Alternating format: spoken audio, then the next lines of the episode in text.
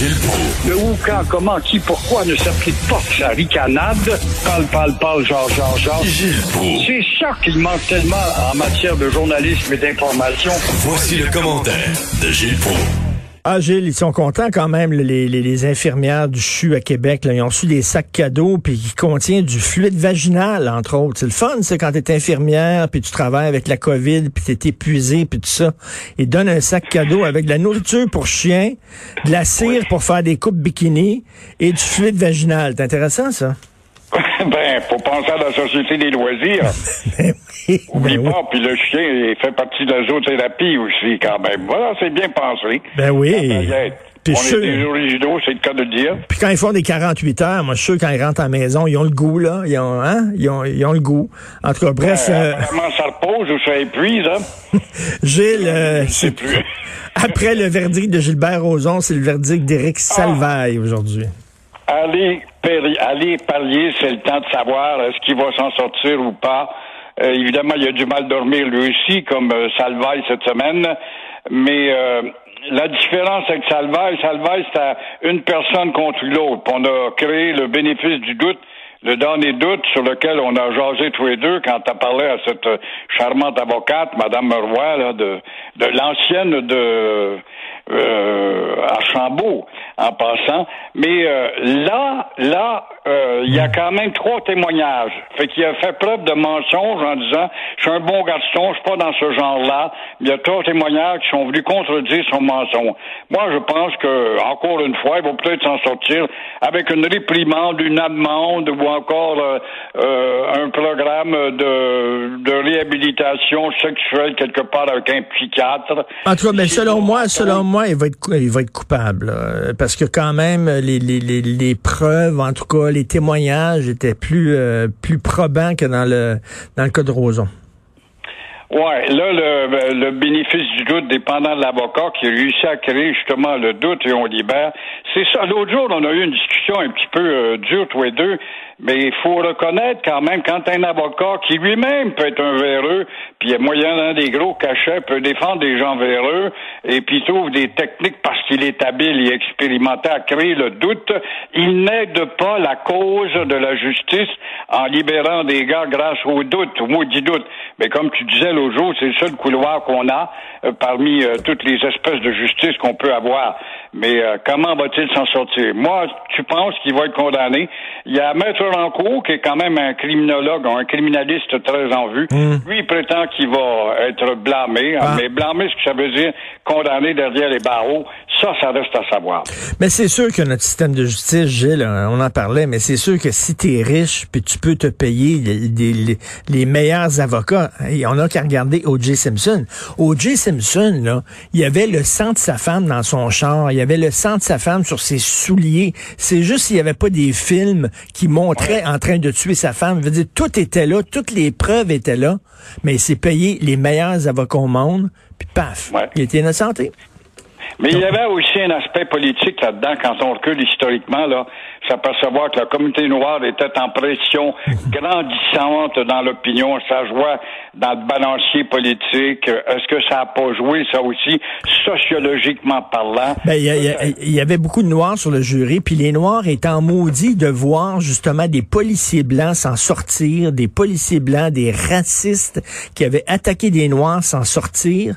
Puis il y a Ouais. beaucoup de jurys noirs qui ont dit, on va vous montrer, on va vous montrer c'est quoi de, de voir quelqu'un qu'on sait qui est coupable, puis qui va être blanchi par le système de justice. On va faire le même coup que vous nous faites depuis des années. Ce gars-là, on le sait qu'il est coupable, mais on va le laisser sortir pour vous écœurer. Et c'était ça, là, s'est passé. C'est une avenue intéressante, effectivement, qui mérite d'être retenue. Alors, euh, est-ce qu'il va y avoir des formations pour politiciens? Parce que là, on a vu un député là, qui est un covidio. C'est incroyable, Richard. La CAQ qui est réputée pour organiser des épluchettes de blé d'Inde euh, l'été devrait organiser plutôt des épluchettes de bananes sur lesquelles on peut glisser et piler dessus.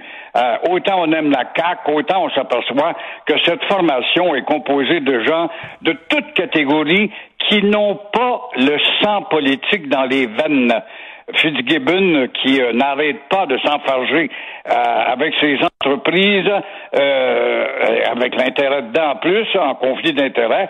Là-dessus, le Parti libéral du Québec avait raison de dire qu'il démissionne donc, puis quand il aura vendu ses maudites bebelles, ben là, il pourra reprendre son titre. Je comprends pas qu'on n'a pas retenu cette suggestion.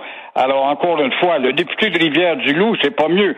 Denis Tardif, Tardif, il est en retard tardif, qui rentre, bon, pour aller s'amuser, mais après dix mille messages diffusés à tous les jours par son propre chef, alors ce gars-là avait jamais entendu parler justement de ces milliers de messages de son chef.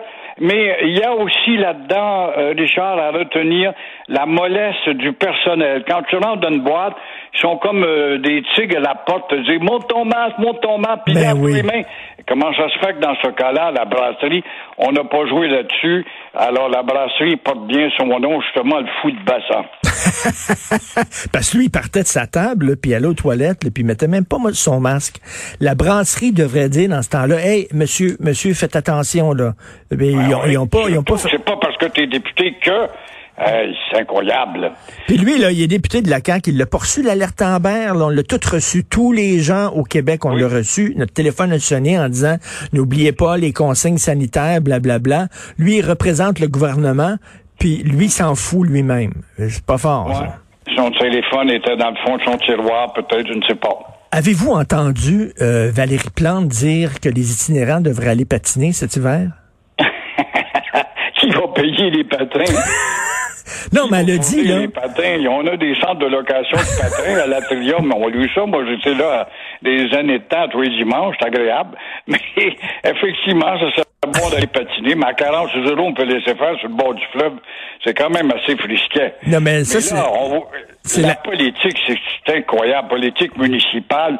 Euh, pourquoi les politiciens en tout cas, euh, se laissent remplir comme des valises quand il s'agit de rafraîchir l'hôtel de ville, la, notre maison du peuple, soit dit en passant, et là, euh, ça devait coûter 30 millions, puis la facture passe à 88 millions, puis elle passe à 116 millions, et bientôt elle va passer à 140 millions.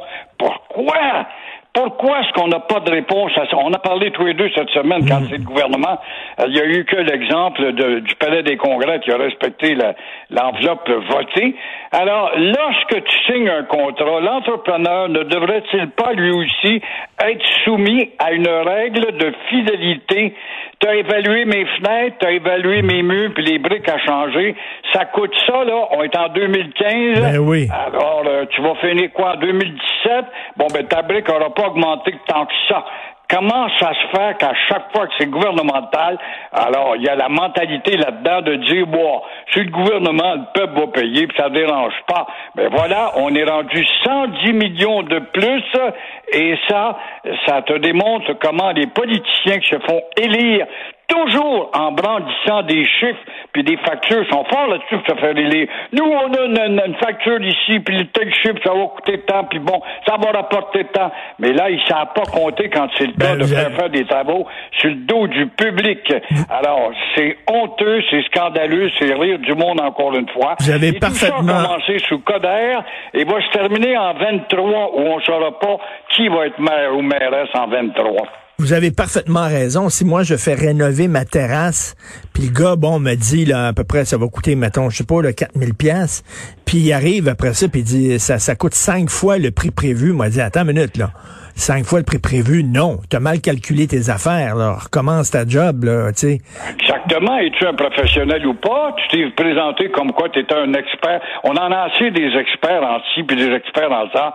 Alors, en tant qu'expert, comment ça se fait qu'en 2015, tu me dis ça coûtait tant réparer une fenêtre et là, ça coûte 500 euh, fois plus cher? Non. Mais ça a été le même dans tous les chantiers dès que c'est public.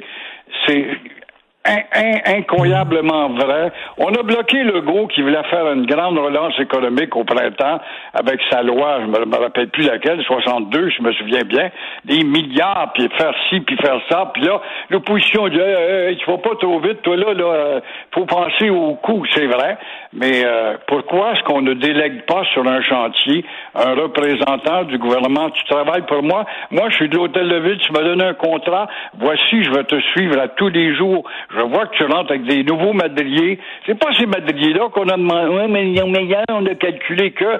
Puis là, je me laisse embobiner, puis c'est comme ça que la facture augmente. Ça, ne hmm. peut pas marcher tout le temps. Ouais, mais vous savez, il va toujours avoir des cons tribuables pour payer. Voilà. Euh, en effet, cher con Mais mon cher con frère, je te souhaite de très bonnes vacances méritées. Je sais bien que tu n'iras pas sous un palmier quelque ben Non. ben non, on va, on va peut-être aller patiner avec les itinérants, tiens. Merci Gilles Pro, bonnes vacances et on se reparle en 2021. Merci beaucoup.